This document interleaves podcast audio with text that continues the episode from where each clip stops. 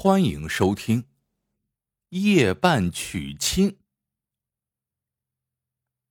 天色渐暗，新晋到任的张县令忙了一天，正要回后堂歇息，忽听得衙门外面的街道上传来了一阵唢呐的声音。侧耳一听，像是一支迎亲的队伍打此经过。张县令心中十分纳闷，不说别的。单单就风俗而言，也没听说过有谁家在晚上娶媳妇儿的呀。于是，张县令挥手叫来差役，命他到外面去打探情由。一会儿，差役满面诧异的回来禀报，说那确实是一支迎亲的队伍。不过奇怪的是，那队伍中，不管是新郎还是随从人等，人人闭口不语。面对旁人的议论和询问，全都哑口无言，呆若木人。张县令连连称奇，就细细思量了一番。这张县令虽是科举出身，正儿八经的圣人门下，但因他生性好奇，少时也曾专门拜师，修习过一些阴阳卜算之道。而张县令。一来此地上任，就风闻当地百姓笃信阴阳卜算之言，平日里无论破土改屋还是置业开市，都要请阴阳先生卜算一番，在这嫁娶大事上自然不会马虎。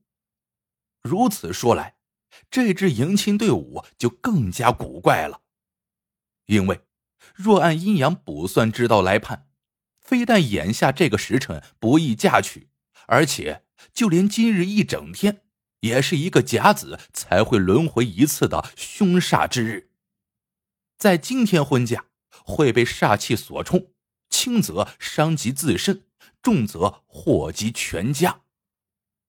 想到这里，一向心性沉稳的张县令开始觉得惊诧：这是哪家的迎亲队伍？又是找了哪个先生给批的八字选的日子？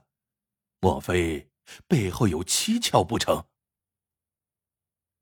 张县令踌躇片刻，终是不能安心，便换了便服，带上差役，循着迎亲的唢呐声一路追了上去。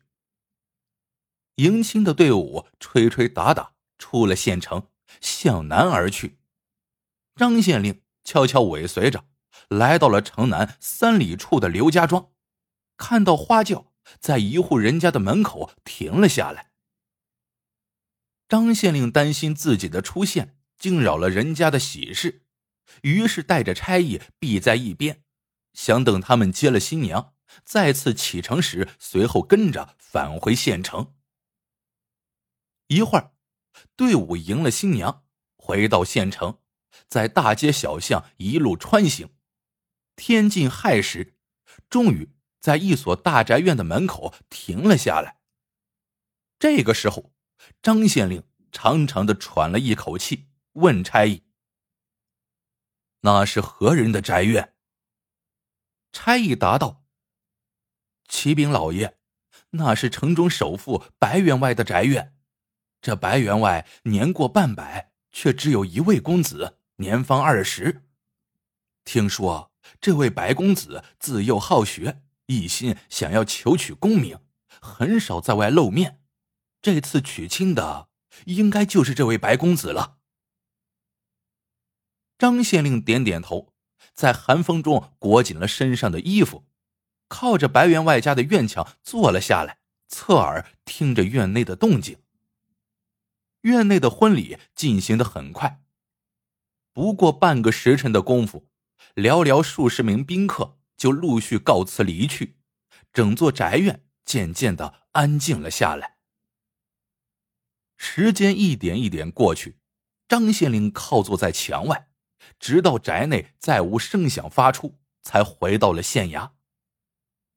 清晨起来，草草擦了一把脸，张县令连早饭也顾不得吃上一口，就匆匆令差役传唤白员外问话。白员外到了县衙，面对张县令的查询，无奈的长叹一声，把这夜半娶亲的缘由一五一十的讲了出来。原来，白公子自幼好学，一心求取功名，二十岁了，却从未考虑过终身大事。可没想到，就在数月前，白公子在庙会上见了城南老刘家的闺女，回家后就害上了相思病。白员外见儿子终于动了心思，十分高兴。一打听，这刘家虽不及白家富庶。却也是小康之家，于是当即请了媒婆到刘家提亲。可等到问来女方的生辰八字之后，请先生一合，白员外顿时傻了眼。八字不合，若是单说这两个孩子以后居家过日子，倒是也能够白头到老。可就是迎亲这一关难过，整整一年。三百六十五天里头，竟然找不到一个适合这两个孩子成亲的日子。白公子得知此事，顿时茶饭不思。白员外请遍了这十里八乡的阴阳先生，仍是无法可解。直到前几日，一位高人登门自荐，面受种种讥疑。白员外虽觉荒诞，可面对日渐憔悴的儿子。他才无奈的决定夜半娶亲。听完白员外的叙述，张县令十分愤怒。好个阴阳先生，白员外已是愁闷不堪，还为他选择了大凶之日，实在是混账至极，居心叵测。张县令向差役喝道：“速速将那阴阳先生捉拿归案。”本县定要向他问个明白。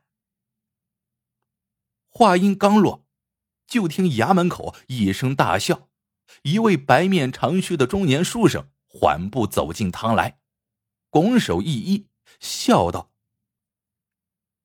不劳大人劳师动众，某家自己来便是了。”张县令猛地站起，盯着这位不速之客，叫道。师师兄，来人竟是张县令十几年前拜师学艺、修习阴阳之术时的同门师兄。张县令连忙喝退堂下众人，将那书生请入后堂，随即哭笑不得的说：“多年不见，师兄还是这般爱耍笑。你既已来到我的地方，直接来寻我便是。”何苦弄出这么一件事来戏耍小弟呢？书生笑着说：“前不久，他听说张县令调任于此，特意前来相会。入城之前，他先顺路拜访了一位故友，听那位故友说了白家之事，这才去白家登门自荐，给他们定下了在大凶之日夜半娶亲仪式。”书生捋着长须，缓缓说道：“我知贤弟你持身正直，不肯结交豪门富户。若让白家来请，贤弟断然不会同意。但为兄深知贤弟你天性好奇，于是嘱咐他们，迎亲的队伍必须在夜幕降临之时从你县衙门口经过。”以你对阴阳卜算之道的熟知，必会发现迎亲队伍在大凶之时行事，必有冲撞，而你定不能安坐，必会暗中相随，一探究竟。如此一来，则白家上下都安心了。张县令仍是疑惑不解，为什么？我暗中相随，便能破了煞局呢。书生听了，得意的大笑。我对白家说：“贤弟你为官数载，清正廉明，身上自有一股凛然正气。有你暗中相护，则凶煞不敢近身。”不料张县令听完，却哈哈大笑起来。师兄过奖了。不过哪有什么煞局，这些都是百姓愚昧迷信而已。我早在十年之前就已大彻大悟，再不行此蛊惑之道、骗人之举，难道师兄至今仍旧看不破吗？书生不服，申辩道：“贤弟若是不信，为何全程跟随着迎亲队伍？”张县令正色道：“我相随。”只因担心此事背后有蹊跷，怕百姓遭遇事端。如果能在他们发生变故的时候及时施以援手，小弟也算是尽了父母官的守静安民之责。书生沉吟片刻，面有愧色，说道：“贤弟如此，实乃百姓之福。”自此以后，张县令更加全意守护治下百姓，建为一方美谈。好了，这个故事到这里就结束了。喜欢的朋友们记得点赞、评论、收藏，感谢您的收听，我们下个故事见。